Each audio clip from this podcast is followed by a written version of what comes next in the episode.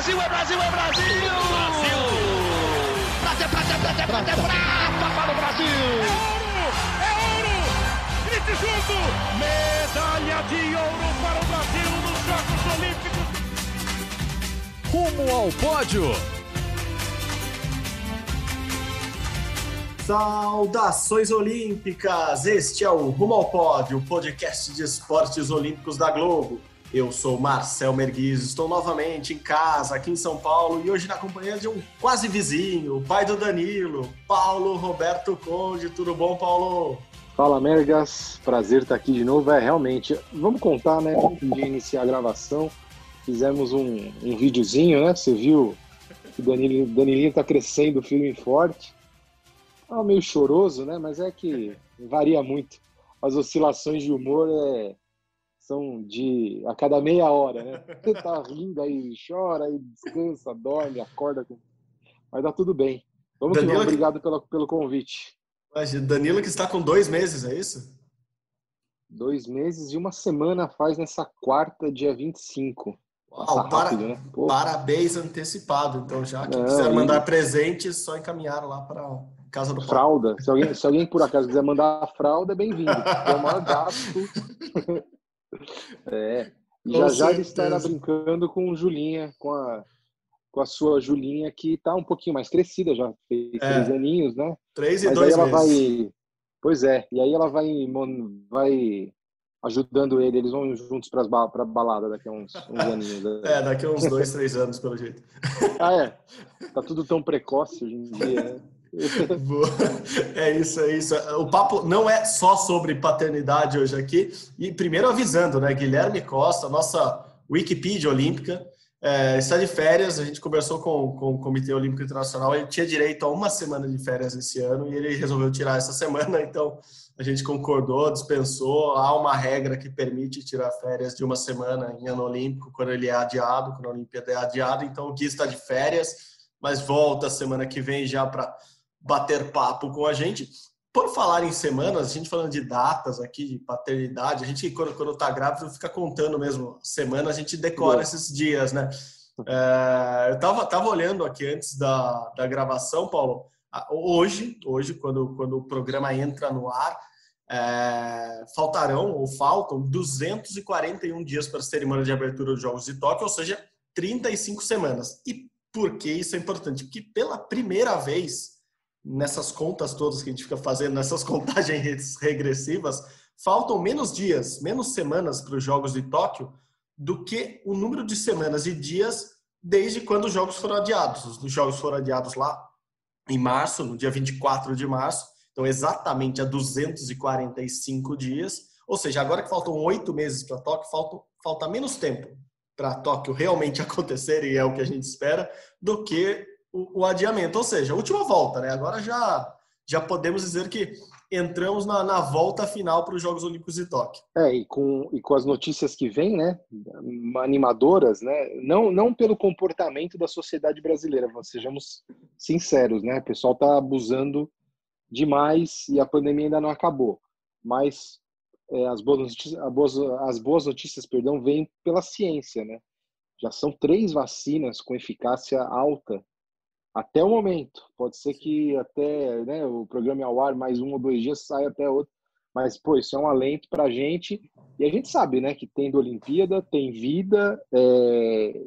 perdão, tendo vacina, tem Olimpíada, tem vida. É um outro, a gente vira a página. Sim. Então, pô, com certeza esses 240 e poucos dias aí tendem a ser, se Deus quiser, mais é, positivos para todos nós, né? Mais felizes e menos preocupantes, eu diria. Mas é, é isso, as boas notícias começam a chegar. Claro que não é para já, não é para agora, é para as próximas semanas, meses, mas já é um, um, uma, uma luz no fim do túnel, né? É, uma, é um horizonte mais mais claro que a gente consegue ver nessa no meio dessa pandemia que como você muito bem ressaltou ainda não acabou. E, bom, falando em Tóquio, falando em Olimpíadas, hoje teremos um convidado muito especial para para responder ou tentar responder essa pergunta que nos fazem há oito meses e que pelo jeito a gente vai conseguir respostas mais claras nos próximos oito meses. Mas o convidado ficará para daqui a pouco, lembrando que ainda hoje no programa teremos natação, teremos vôlei de praia, teremos tênis, teremos tênis de mesa e teremos um pouco de judô também. Mas agora vamos chamar o nosso convidado de hoje. Paulo, e quem está de volta ao nosso podcast depois de, de, de, um tempinho aí é Carlos Gil, correspondente da Globo em Tóquio. Gil, obrigado de novo por aceitar o convite. Gil, que foi uma presença ilustre muito presente no começo do ano aqui, algumas vezes, muitas vezes por áudio e tal. Agora vem a segunda onda de, de Gil, pelo, pelo jeito também. Obrigado, meu Gil. Essa Valeu. é a segunda onda boa, né, Marcel? Exatamente. É. Obrigado. Marcel, Agora, muito feliz.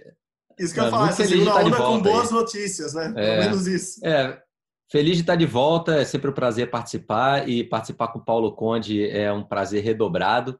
É, tivemos boas histórias juntos e lembrei muito de você nos últimos dias, Paulo, por causa do recorde mundial da equipe do 4 por 100 medley americana, né? E a Olivia Smoliga, que foi uma das estrelas da nossa cobertura lá na China, no Mundial de Piscina Curta, né? Então, é lembrei daqueles dias, foi, foi um mundial bem bacana de se cobrir, o Brasil teve uma participação legal e a Olivia Smoliga, uma, uma grande atleta, né, que pode brilhar em Tóquio, estava presente né, nessa marca aí do, das americanas.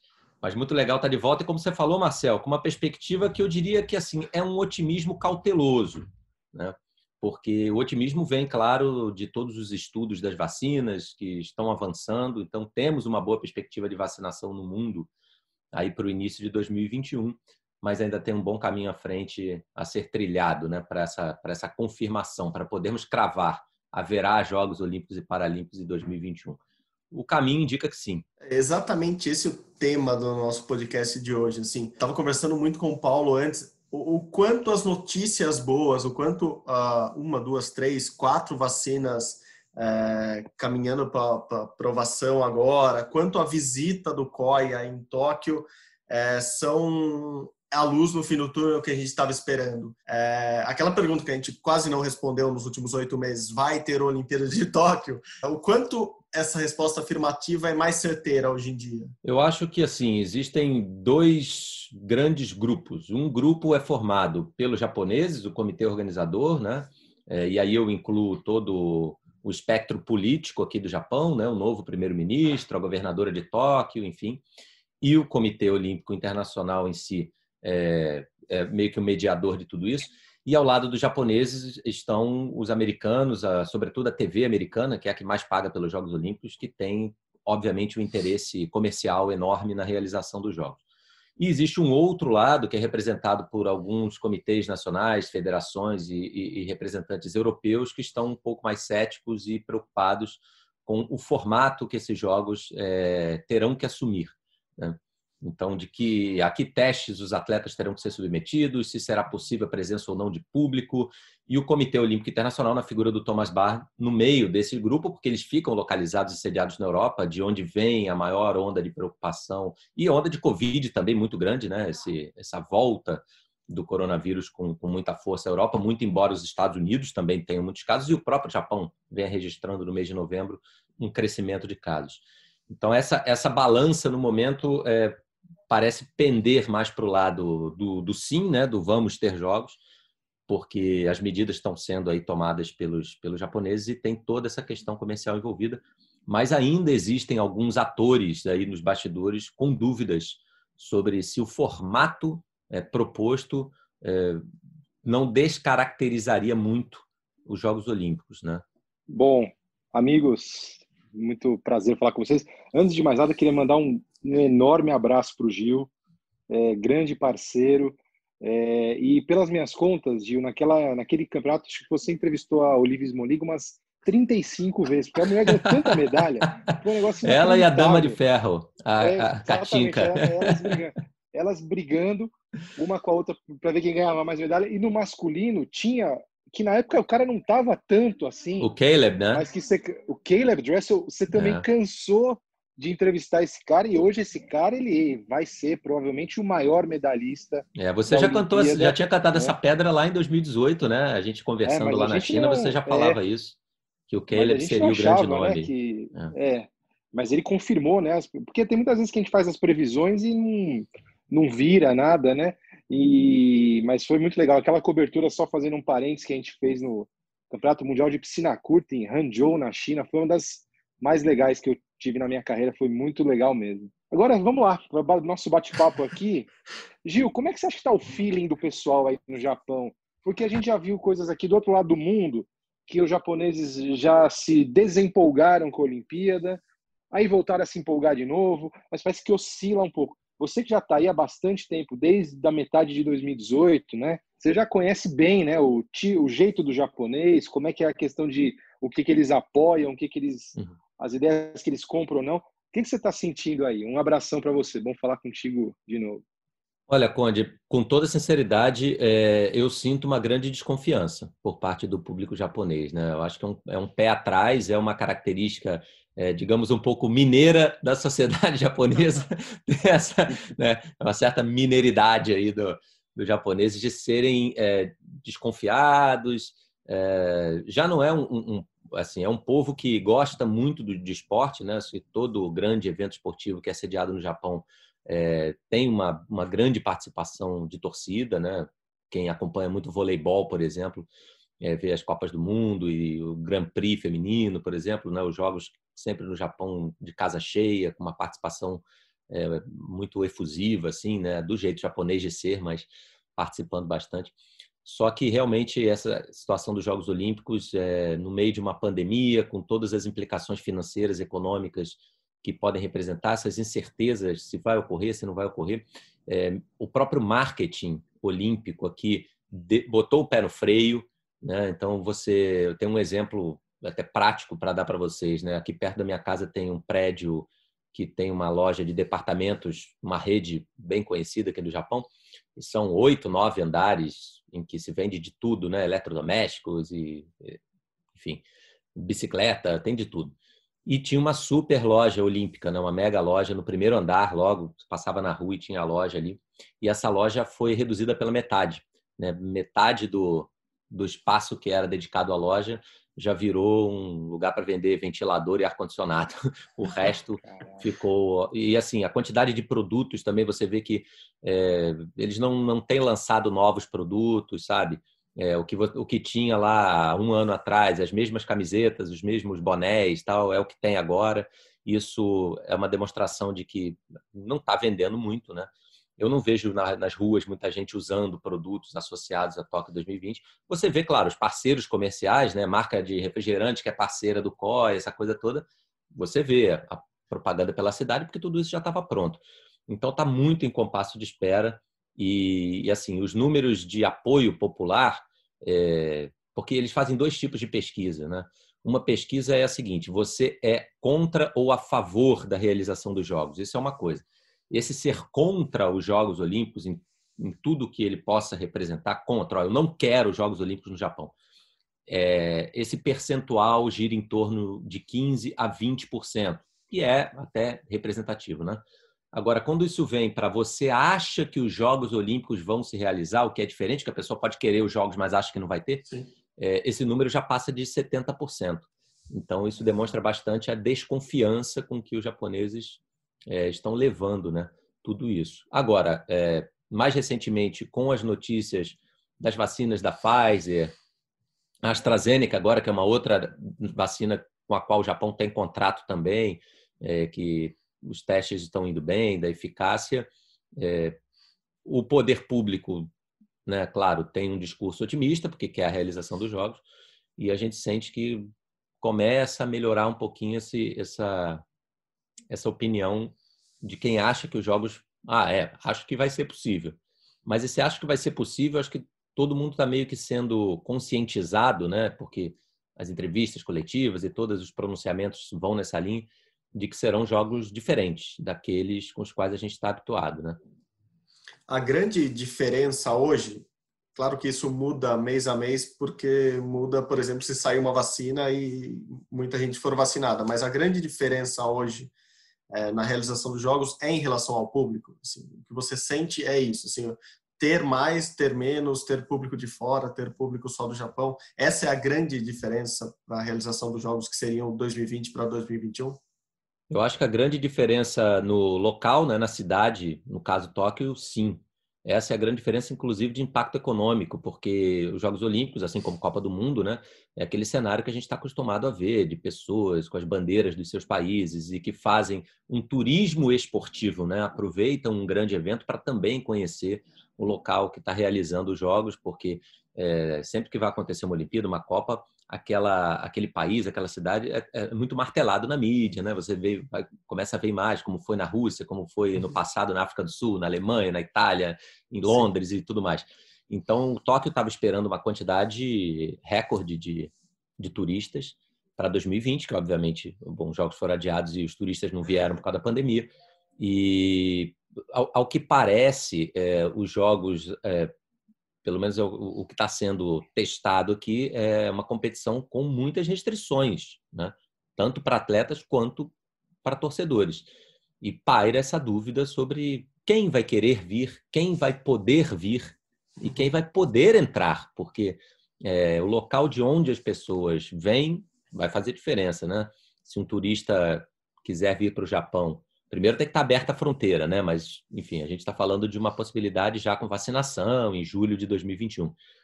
É, mas esses países podem ainda estar numa curva não muito segura de contágios e haver um limite para a entrada de cidadãos de determinadas nacionalidades. Né? Então, tudo isso vai impactar na quantidade de gente que vem para cá e, claro, a quantidade de torcedores que serão permitidos dentro das arenas, ginásios e estádios. Isso também não está certo. Eles prometeram para a primavera daqui, ou seja, final de março, início de abril, coincidindo mais ou menos ali com o revezamento da tocha, né, que está previsto para o fim de março, é, o anúncio oficial dessa capacidade. O que se fala por aqui, assim, a, paira uma grande dúvida se vai ser possível é, ter Olimpíada com 100%. Assim, pouca gente acredita nisso. Né? Pouca gente acredita que vai ter algum público, mas 100% uhum. não. É, Gil, uma coisa que eu queria perguntar para você, a gente fala, fala, muito da questão estrutural, mas, hum. bom, a gente de se falar, eu sabia que você voltaria para o Brasil um pouquinho depois do término das Paralimpíadas de 2020, seria agora, né? Setembro, outubro, já estaria por aqui, né? É, no mundo normal, você estaria pensando no, nos ensaios aí da, da tua escola Car de samba. Carnaval, carnaval 2021. Tal, lógico, já estaria com a cabeça aqui. E aí mudou tudo, né? Tudo mudou. Como é que foi para você? Você está com a tua mulher, Ana Olivia, está com os filhos, Vicente e tal. Como é que foi essa questão? É, um brasileiro, um jornalista brasileiro, independentemente de ser nosso amigo Carlos Gil, da nossa empresa, mas essa mudança toda no momento tão estranho do mundo, né? Que, pô, uhum. muita incerteza, a gente aqui em casa há meses e tal, e você tá na tua casa, tudo bem, mas é do outro lado do mundo, longe da tua família e tudo mais. Como é que foi para você isso aí? É, do ponto de vista da pandemia, Conde, eu acho que é, não deixa de ter sido uma sorte, vai, é, estar morando no Japão, porque realmente os números da pandemia aqui é, estão bem menores ao longo de todo o processo em comparação com o Brasil, onde, né, uhum. país onde, onde eu vivo, então, onde eu estaria, né, caso não tivéssemos tido tudo isso.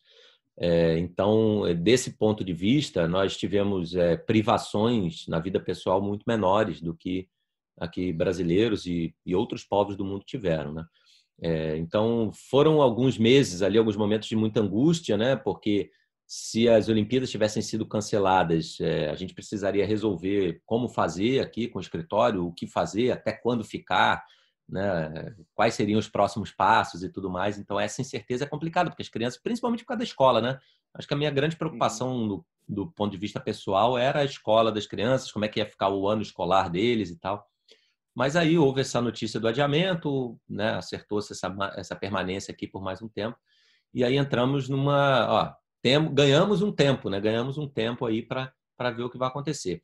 Nesse momento, é, aquela incerteza e aquela ansiedade começam a voltar, claro, né?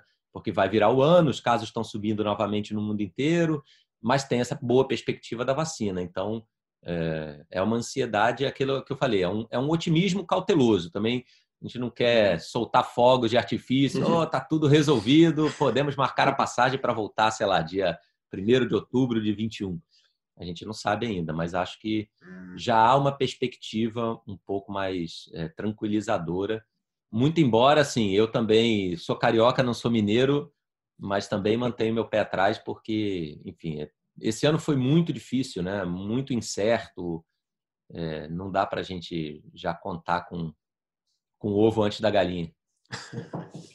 eu comecei. Deixa eu te perguntar, Fala. eu queria só emendar uma outra pergunta para o Gil, que tem um conhecimento vasto aí do, né, do modo de vida do japonês.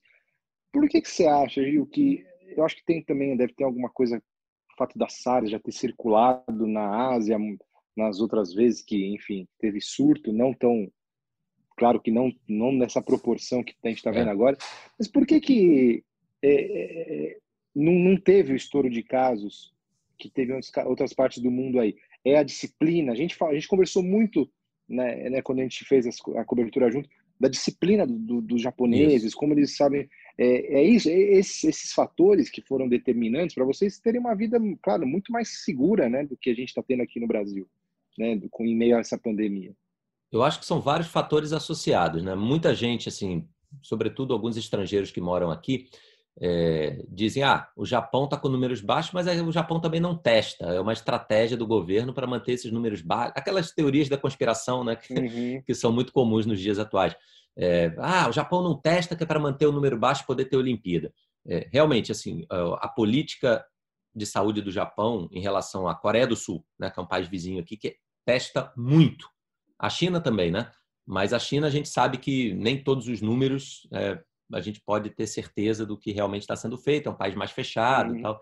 A gente não, não tem todas as informações oficiais, mas a, a, Coreia do Sul não. A Coreia do Sul testou muito, não foi opção do Japão. Mas mesmo assim, se fosse só uma questão, vamos testar pouco é, para não termos confirmações, você teria um número de óbitos é, elevado por doenças associadas a alguma síndrome respiratória. Você não ia dizer que a pessoa morreu de Covid, mas você também não vai fazer um atestado médico dizendo que a pessoa morreu num acidente de trânsito, né?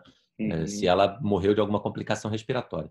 Então, acho que assim, existe sim a questão do teste, é verdade. O Japão testa menos do que outros países. Agora, o Japão tem um, um modelo é, de, de, rastreamento de, dos clusters, né, que são os núcleos de infecção, que é muito eficaz.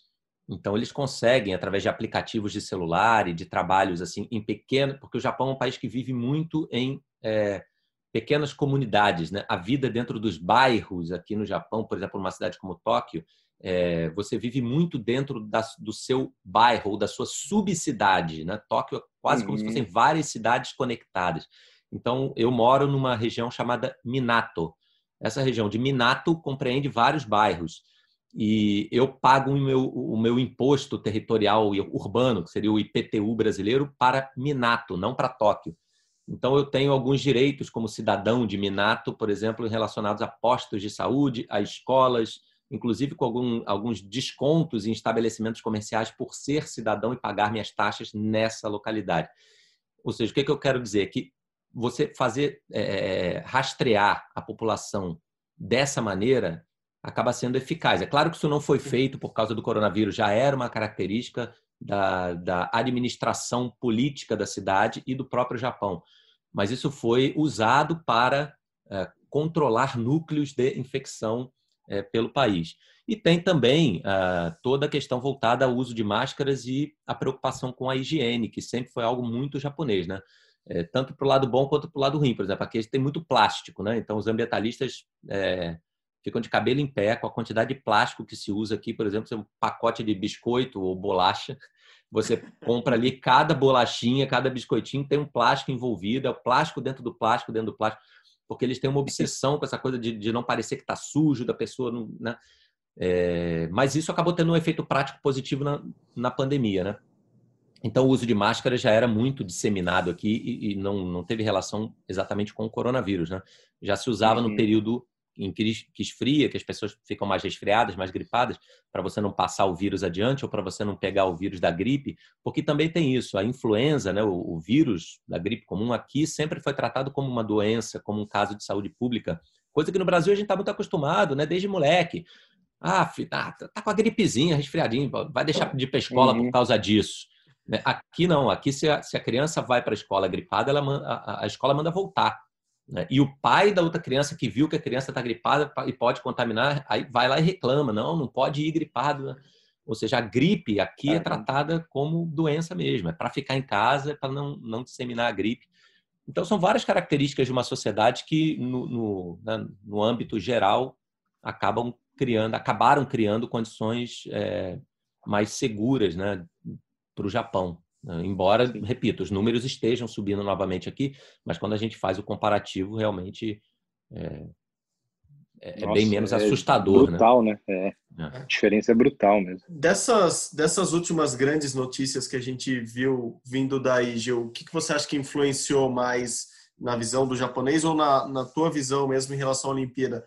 A visita do COI, a realização daquele evento teste de ginástica trouxe algum, em algum momento, um, uma percepção mais positiva de, ó, dá para realizar grandes eventos dessa maneira? O que, que você acha que mudou nesses últimos meses que, que pode dar um sinal verde mais claro?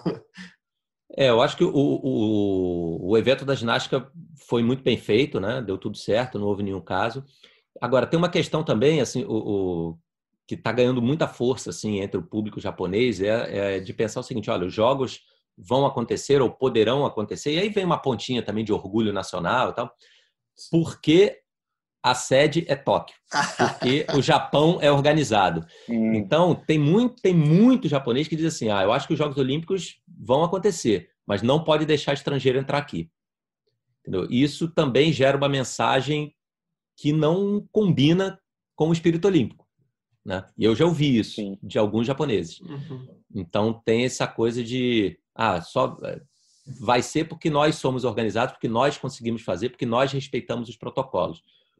O que, assim, é, é parcialmente verdade, né? a gente não pode negar, o japonês realmente é disciplinado e ele não quer que uma Olimpíada no Japão entre para a história como um grande foco de vírus que contaminou todo mundo e foi um grande fracasso.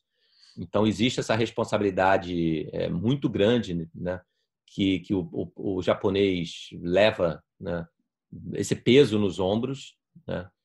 existe sim, e, mas ao mesmo tempo eu tenho medo de que sugere um discurso de xenofobia e, e, como eu disse, que não condiga com os ideais olímpicos de confraternização, de celebração, de união dos povos, tal. Mas é, eu, eu, temo que está caminhando um pouco para isso, viu, gente? Eu, é, hoje eu acho que o cenário mais provável é a realização de Jogos Olímpicos com pouquíssimos estrangeiros, não por uma proibição, não acredito que eles fecharão as fronteiras, mas por opção, porque muitos vão ter receio de viajar, muitos por razões econômicas, porque a economia ficou muito afetada na pandemia, vão desistir, porque é uma viagem que demanda né, um investimento de passagem, de hotel, de ingressos e tal.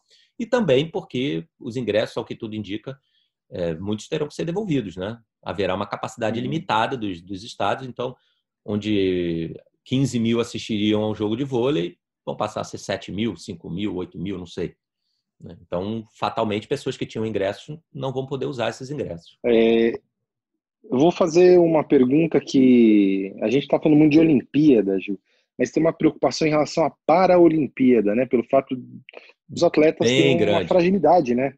Uma fragilidade física, né? Muitos, acho que, nossa, talvez a maioria seja grupo de risco, porque tem alguma problema congênito, tem algum problema Sim. de saúde? Alguns da bocha, né? A bocha, por exemplo, é. é. um esporte que tem né, da paralisia cerebral. Tá?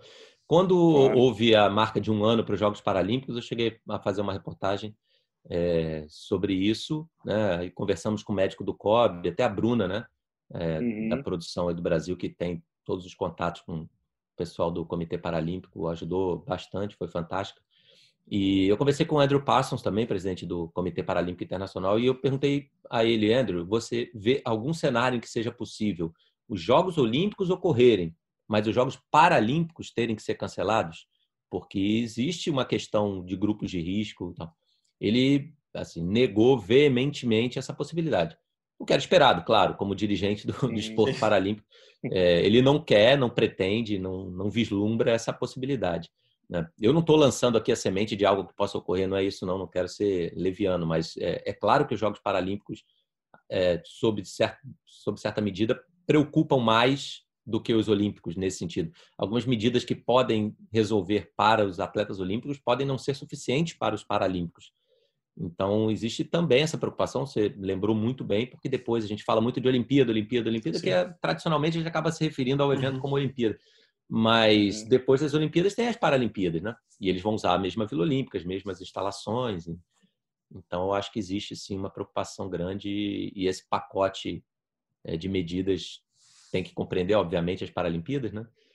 E é uma preocupação, sim. A gente falou aqui na, na, abertura do podcast que hoje, essa semana, é a virada do, da última volta, ali, que a partir de agora faltam menos semanas para a Olimpíada do que semanas para trás desde que foi adiado.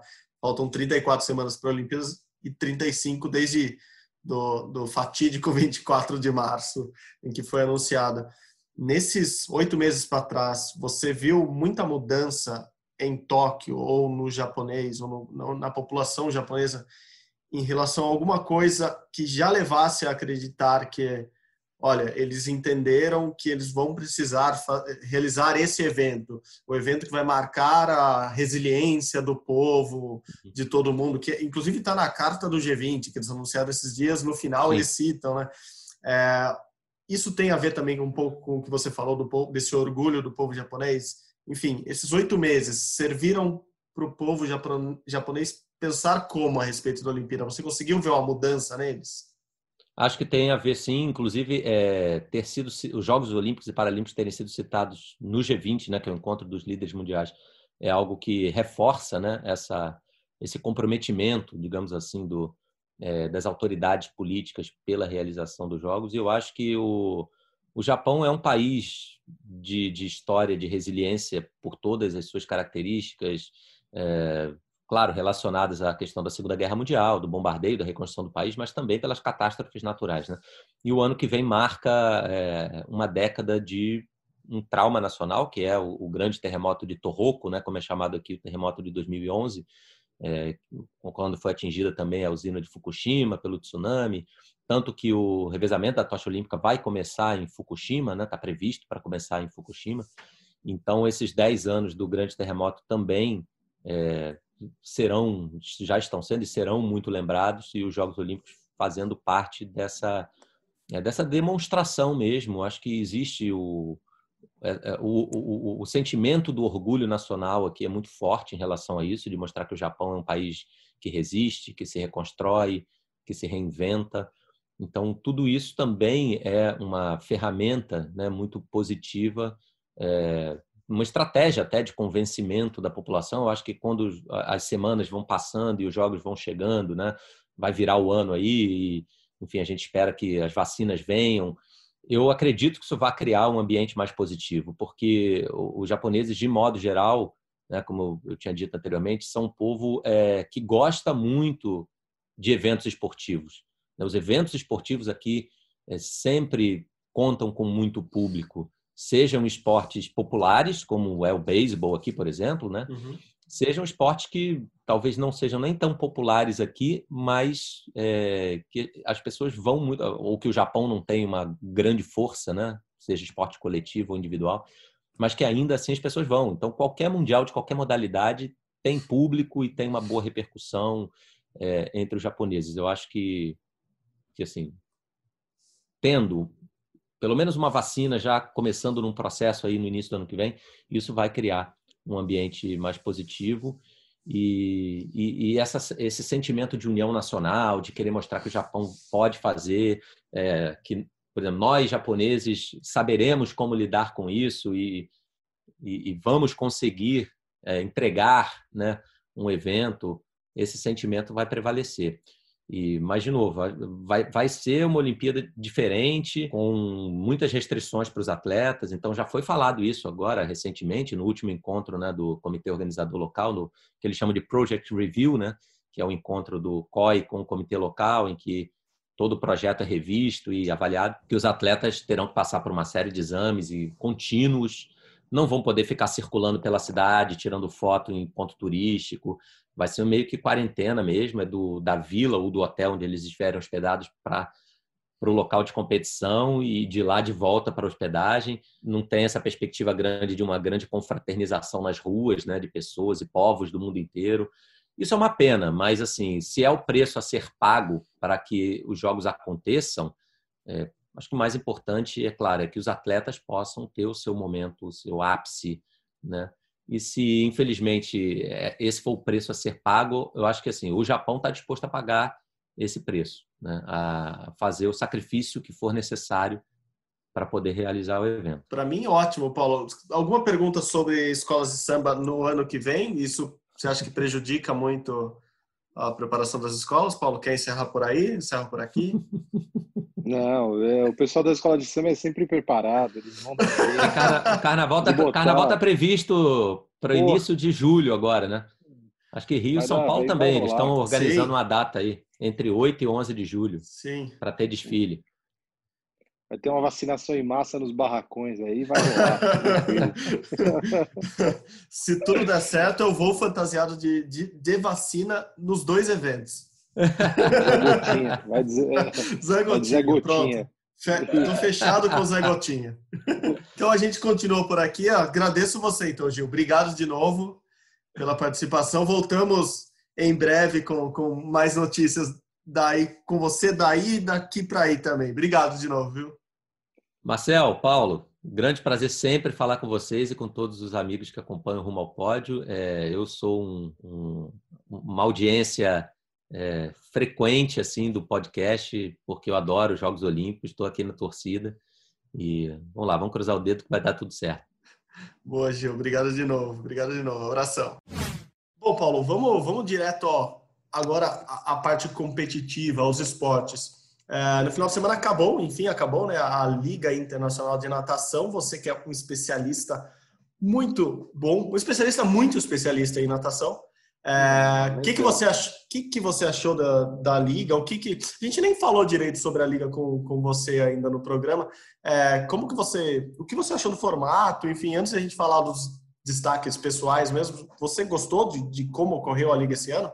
É, a liga foi criada no ano passado, em 2019, e ela tinha um projeto itinerante, né? Cada vez era em um lugar e aí as finais foram em Las Vegas. Esse ano, por causa da pandemia, eles concentraram tudo em Budapeste, né?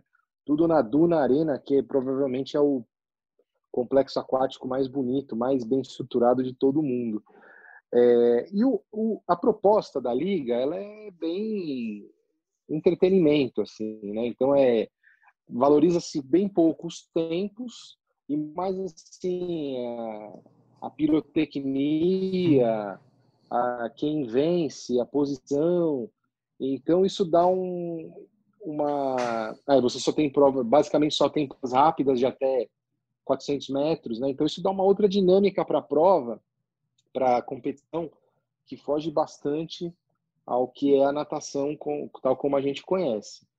Eu, particularmente, eu não sou tão fã assim de competições em piscina curta. Eu respeito, acho que realmente é uma coisa que já é consolidada tal. Mas eu acho, assim, eu prefiro competição em piscina longa. Só que também essa, o fato de ser em piscina curta é tem a ver com a, a estratégia para o evento, né? Então tudo bem, beleza, legal. É, dito isso, o evento foi importante, digamos assim, porque não tivemos praticamente competições de natação ao longo de todo o ano, né? As coisas esparsas aqui e ali, um campeonato nacional aqui e ali, em alguns países que controlaram mais a pandemia, mas esse daí que, né, um evento internacional que envolva atletas de todos, de todos os países, assim, a maioria dos países competitivos, provavelmente foi o único e vai ser a única competição. Então isso foi legal porque deu para ver alguma coisa de como é difícil até falar em como vai ser no que vem, porque a competição a gente... é curta e tal. Mas o grande nome da natação atualmente, que a gente já conversou sobre ele aqui uhum, no programa, né, ele brilhou de novo, né? O Caleb Dressel, americano, super jovem, que dominou a natação nesse ciclo olímpico, né? Tinha-se uma uma expectativa de que com a saída do Phelps a natação fosse entrar assim meio que num, num terreno nebuloso assim de ídolos. Ah, quem que vai ser o grande ídolo? Kate Ledeck provavelmente surgia, mas o Dressel veio com tudo, né? Desde 2017 ele teve um ano de 2018 não tão bom, né, que ele não foi tão dominante, mas 2017, 2019 e esse 2020 que a gente tem tão pouca amostragem, uhum. é, foi impressionante. Ele bateu três recordes mundiais em dois dias, né, um negócio inacreditável em piscina curta, né. Muito, muito, muito relevante, assim, muito impactante. E isso dá o quê? Dá para a gente uma, um indício de que ele vai estar tá muito bem preparado para a Olimpíada do ano que vem. Né? É, embora é, mudam as condições em piscina longa, mas ele comprova a fama de ser o grande nadador da atualidade e tem tudo para brilhar muito. Foi muito impressionante, né? Recordes mundiais em provas muito disputadas, com grandes nadadores do lado dele, 50 livre, é, acho que principalmente 50 livre, né? O sem borboleta também, mas o 50 livre foi muito impressionante, porque tinha Florent Manadu do lado, outros grandes atletas ali, e ele dominou, passeou ali na piscina. Né?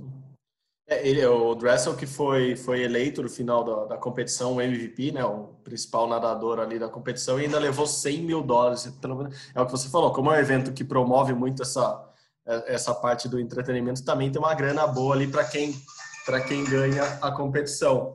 E o Dressel foi eleito, no final das contas, o principal nadador da competição, a equipe dele, né, porque tem equipes, a gente já até destacou isso aqui no podcast, não são países né, que nadam juntos, são são equipes é, multinacionais, né, brasileiros, americanos, com europeus, todos na mesma equipe. A Cali Condors, que não é Cali da Colômbia, né, podia ser, ia ser mais carismático se fosse é. a Cali dos colombianos, mas é de Califórnia, né. É, foi a campeã também do evento. E o Brasil, no final das contas, ficou com 16 vitórias, né, ganhou 16 provas, é, quatro do Nicolas Santos, quatro do Guilherme Guido, é, quatro do, do, Leonardo Santos, que é uma novidade né, nessa, nesse grupo todo, duas do Vini Lanza, uma do Fernando Scheffer e uma do Bruno Fratos, que no final assim, não competiu muito mesmo, é, mas mostra também um pouco do que o Brasil tem ali na manga. E, e assim, se não dá uma projeção clara para a Olimpíada, mostra pelo menos um, um dos, não sei se temores que a gente tinha, mas uma das uma das análises que a gente fazia ali no começo da pandemia é como que esses caras vão vão estar tá no, daqui a alguns meses. Será que eles vão conseguir treinar? E no final das contas, mesmo sendo em piscina curta, mesmo sendo num evento diferente, a gente teve quebra de recordes mundiais, a gente teve bons tempos, a gente teve bons desempenhos, o que mostra que não ficou todo mundo parado mesmo, né? Que os atletas conseguiram de uma maneira ou outra ali fazer um período de base. Eu, eu até estava lendo sobre nadadores russos que conseguiram fazer um período de, de, treinamento técnico que normalmente eles não, não conseguem fazer. E, enfim, é, chegamos no fim do ano mostrando que a, a, natação não ficou parada e a gente tem uma noção, acho que boa, do que pode ser sim Tóquio ano que vem, apesar dos pesares, né, Paulo? Inclusive na natação brasileira, né? Os nomes que, que estão ali possivelmente são os que vão chamar a atenção, chegar em finais ou semifinais olímpicas. Né? É, e a natação, é, o atletismo também tem um pouco disso, né? Ela, ela, ela é um esporte que, na, claro que houve prejuízo para o atleta por causa da pandemia. Claro, evidente que houve. Só que o calendário da natação não é tão cheio, né? Geralmente o atleta, na verdade, treina muito mais do que ele compete, né? Geralmente assim, o cara, o brasileiro, você pega um bom nadador aí de alto nível, que seja da seleção, ele vai competir, ai, talvez seis, sete vezes no ano, seis, sete torneios, né? Tô dizendo. Uhum. Quedas na água, a gente pode contar quedas na, dá para contar, assim, é sim, sim, algo sim.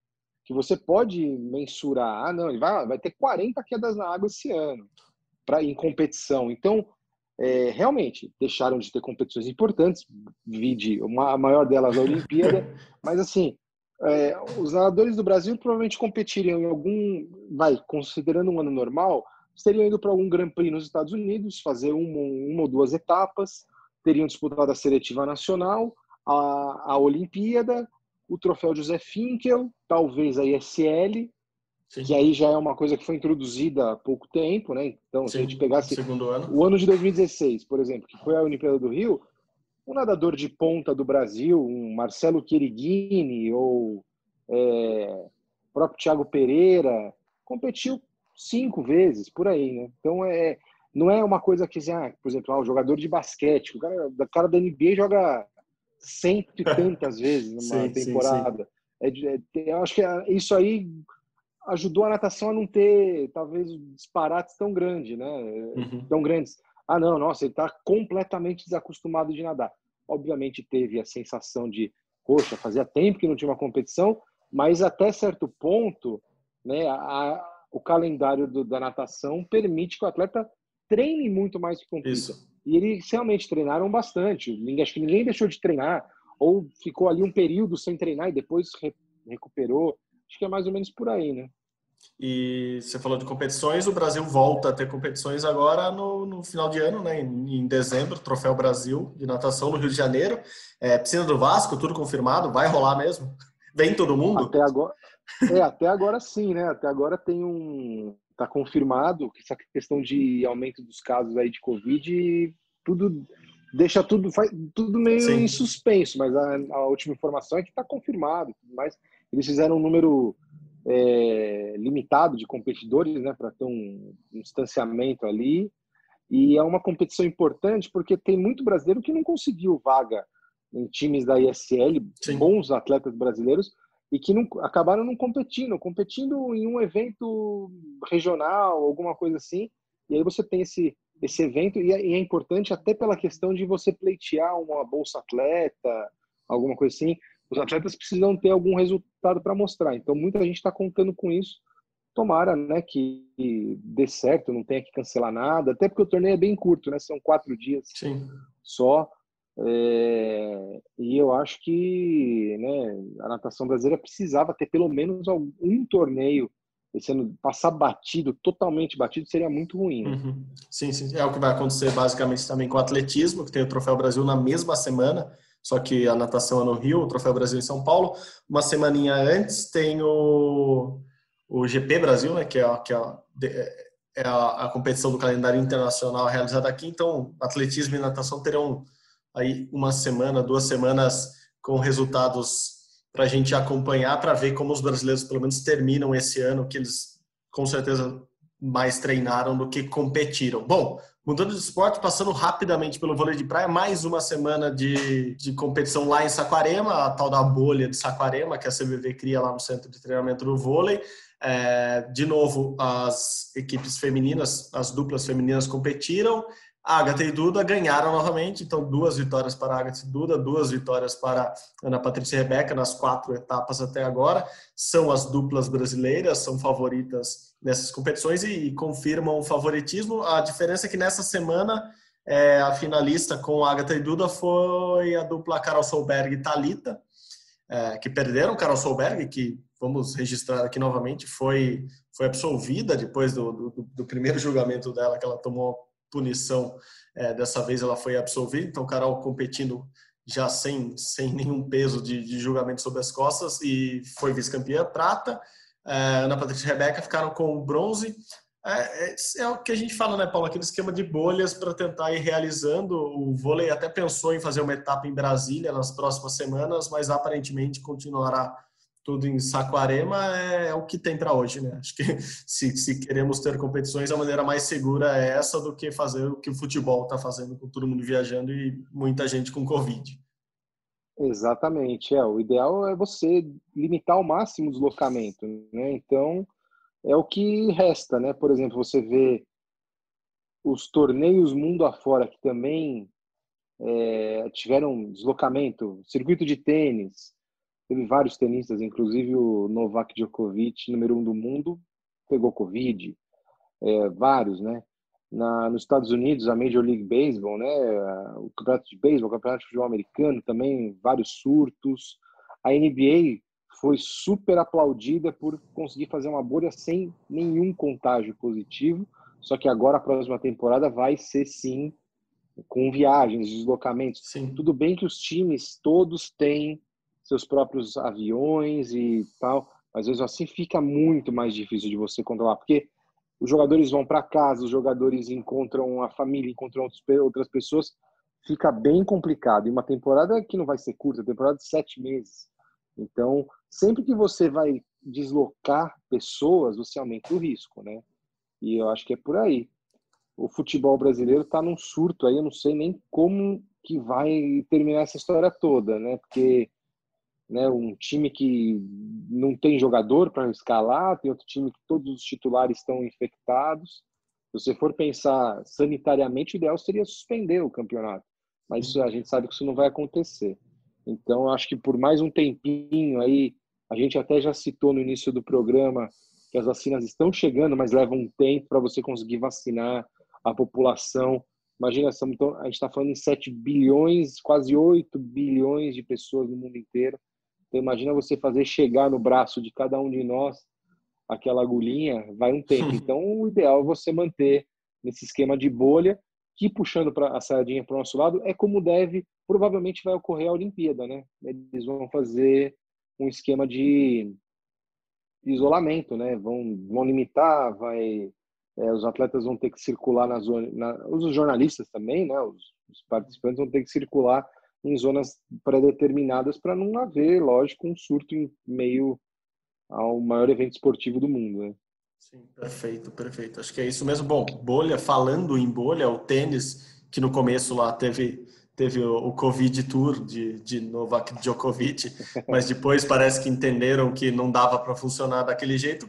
Acabou a temporada agora. O tênis conseguiu realizar basicamente a temporada quase que completa é, nesse, nesse segundo semestre, com os principais eventos, e acabou com o Finals lá em Londres, com, com todo mundo confinado. É, e os brasileiros que estavam lá, as duplas brasileiras que estavam lá, não, não conseguiram passar de fase, mas a boa notícia é que o Bruno Soares é, terminou como dupla número um do mundo. Ele, ao lado do croata Mate Pavic, é, terminaram como a dupla número um do mundo. O, o, outro brasileiro que estava lá, Marcelo Melo, também foi eliminado ainda na primeira fase. Ele que joga há algum tempo já com o Lucas Kubot, o polonês, é, foram eliminados e terminaram o ano como, como sétima melhor dupla do ano, mas tudo isso não adiantou nada e eles vão refazer todas as duplas. Me lembrou muito o vôlei de praia masculino, que costuma fazer essas trocas todas em fim de temporada. Então o Bruno, ano que vem, passa a jogar com o Jamie Murray, que já foi parceiro dele, Jamie que é irmão do, do Andy Murray, dos, dos britânicos, e o Melo vai jogar com o holandês, o Jean, Julian Roger, é, na próxima temporada. Enfim, novas duplas o Melo e o Bruno, que já falaram que querem, querem jogar alguns torneios juntos visando a Olimpíada. É sempre uma esperança ali de, de medalha olímpica. É só ver o ranking, se tem um dos duplistas é o primeiro, outro é o sétimo, quer dizer que eles são uma dupla que, que pode chegar forte sim na Olimpíada, mas não foram muito bem no finals, que teve, que teve um vencedor em simples é, fora ali do, do Big Three. O Federer não foi, mas o Djokovic e o Nadal uh, caíram na semifinal e o Medvedev ganhou do Cien no, na final. A nova geração chegando, né? Se bem que essa, essa geração de Nadal, Djokovic e Federer já pegou algumas novas gerações e continuou lá no topo, né, Paulo? É verdade. O, o Big Three, né?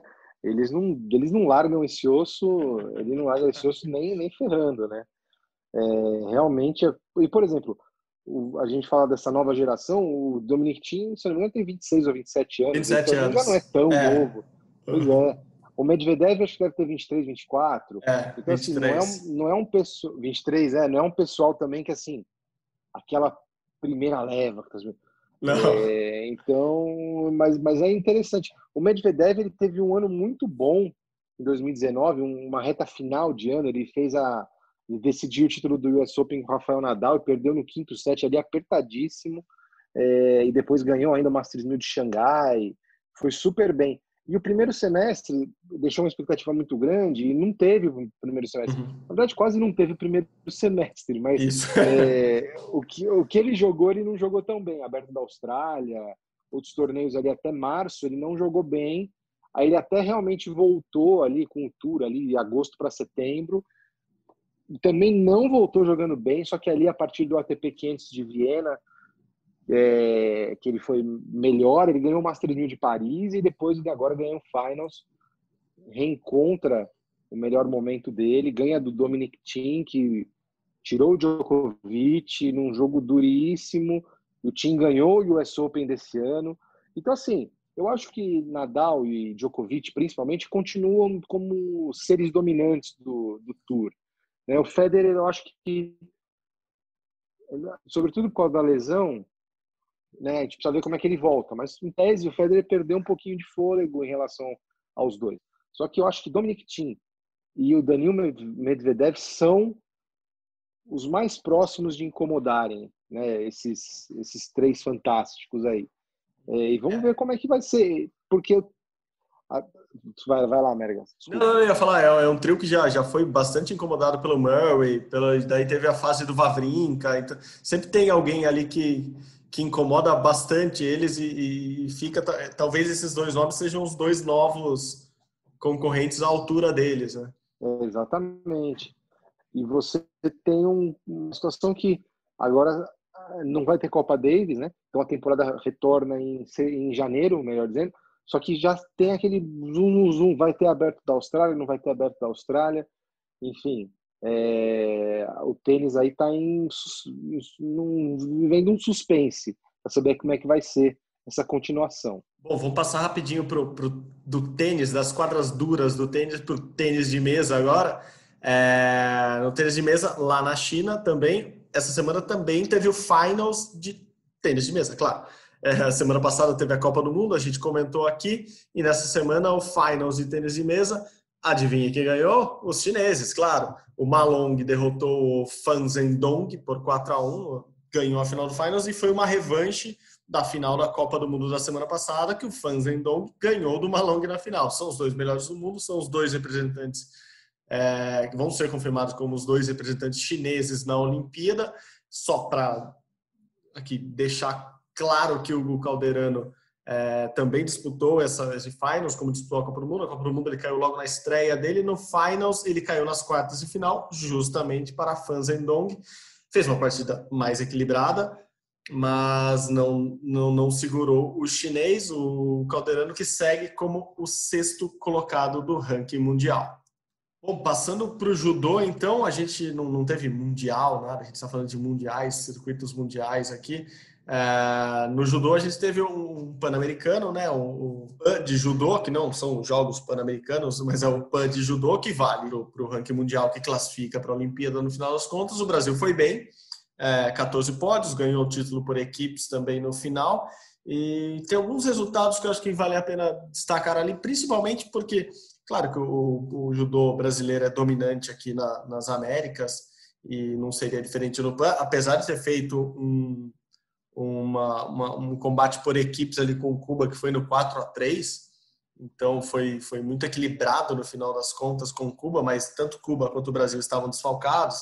Lembrando que o Brasil não está contando com a Mayra que está lesionada, que operou o joelho, ainda não conta com a Rafaela Silva, que está suspensa por doping, mas levou uma equipe é, de respeito para lá. É, o que eu ia destacar, vamos lá. Primeiro, os, os quatro medalhistas de ouro: o Eric Takabataki, Daniel Cagnin, Maria Portela e Maria Suelen Altman. Aí, no caso da Maria Suelen Altman, eu acho que foi importante o resultado dela, principalmente pelo, pelo confronto que ela tem com a Bia ali. Assim, a Maria Suelen é a terceira da, do ranking mundial, a Bia é a sexta, e no peso dela, enfim, nenhum peso dá para mandar duas é, atletas para a Olimpíada, e a Maria Suelen parece que vai dominando essa vaga. Torneios importantes assim, ela, ela, ela está ganhando da, da Bia nos últimos tempos. E outro que foi melhor que o concorrente ali direto para a vaga foi o Rafael Silva, o Baby, sobre o Davi Moura. É, Rafael Silva ficou, em, ficou com a prata porque ele se lesionou e não competiu na final. O Davi foi terceiro. Então acho que esses sim são, são brigas boas que a gente tem que prestar atenção. No resto, Paulo, é, é isso, né? O judô brasileiro é muito forte aqui no, na Panamérica, como gosta de falar. É, precisa ver quando, quando começar a pegar os europeus. Também teve o campeonato europeu é, esse final de semana. É, você destacaria alguém que você vê com bons olhos no, nesse momento no judô brasileiro, Paulo? Assim, o judô brasileiro acostumou mal a gente, né? Porque ele sempre ganhou muito e nos últimos tempos a gente tem, não, não tem tido, não sei, talvez uma né, uma frente né, de, de conquistas como a gente costumava ter a gente ia para o campeonato mundial, ah, a gente vai ter pelo menos três medalhas, quatro medalhas.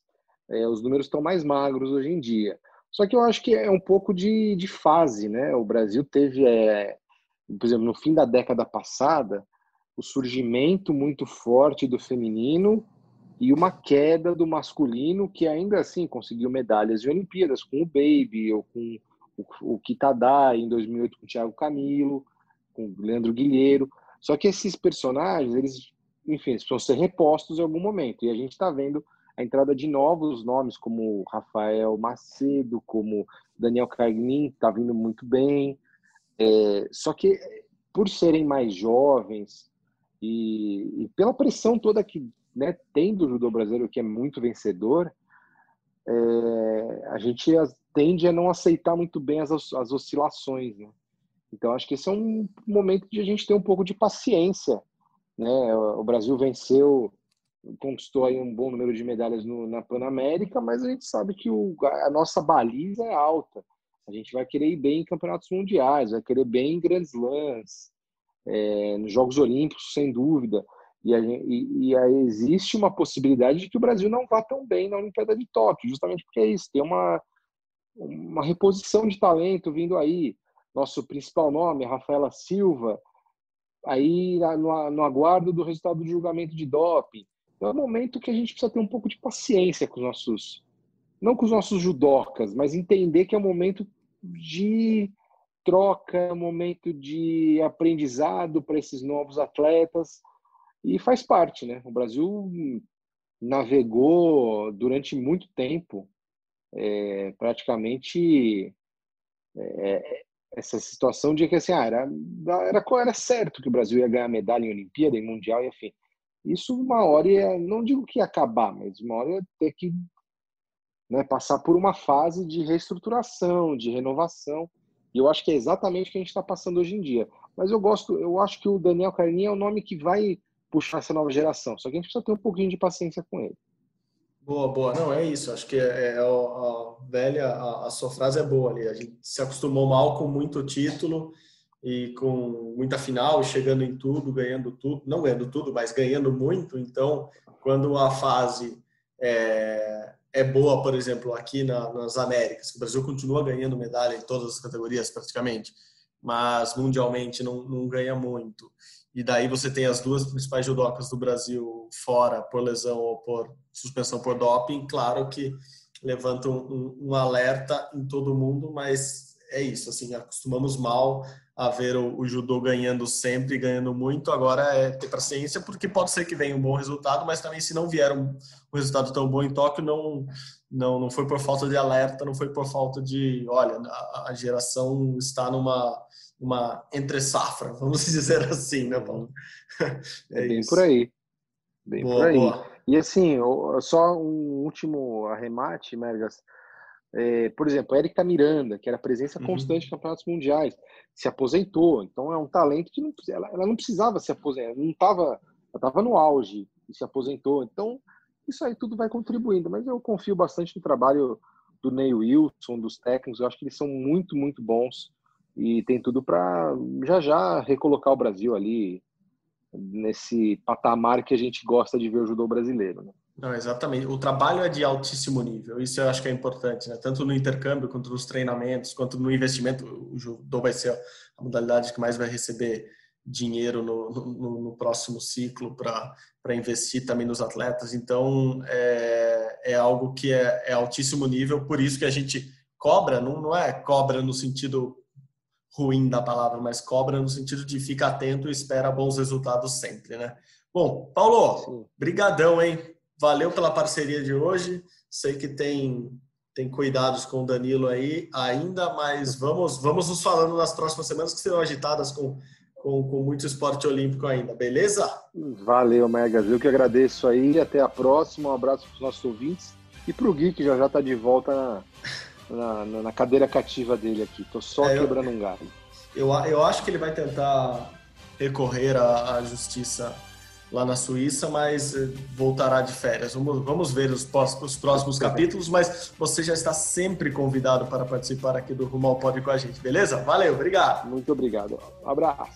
Valeu, é, é isso. Rumo ao Pódio é uma produção minha, do Guilherme Costa, do Paulo Roberto Conde também, quando sempre que pode. É uma edição de Leonardo Bianchi e Bruno Palamin, sob coordenação de Rafael Barros e gerência de André Amaral. Você encontra nosso podcast lá na página do GE. Se você digitar, você vai direto nele, lá, ge.globo barra rumo ao pódio. Ou vai nos seus agregadores de podcasts preferidos. Muito obrigado pela companhia novamente. Até semana que vem. Saudações olímpicas. Tchau, tchau.